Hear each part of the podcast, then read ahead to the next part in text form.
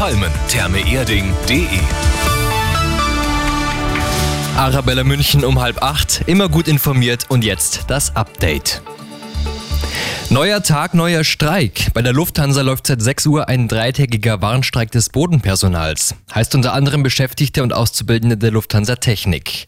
Dazu ruft die Gewerkschaft Verdi auf, weil das letzte Angebot nur Trippelschritte sind und kein großer Wurf, so Verdi-Verhandlungsführer Marvin Reschinski. Diesmal sind aber keine Passagiere direkt betroffen.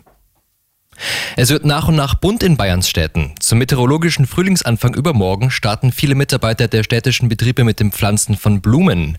In Passau in Niederbayern geht es heute los. Die nächsten zwei Wochen werden über 82.000 Blumen und Pflanzen gesetzt. Zurück nach München. Jetzt steht's fest. Ab April werden die Taxipreise bei uns teurer.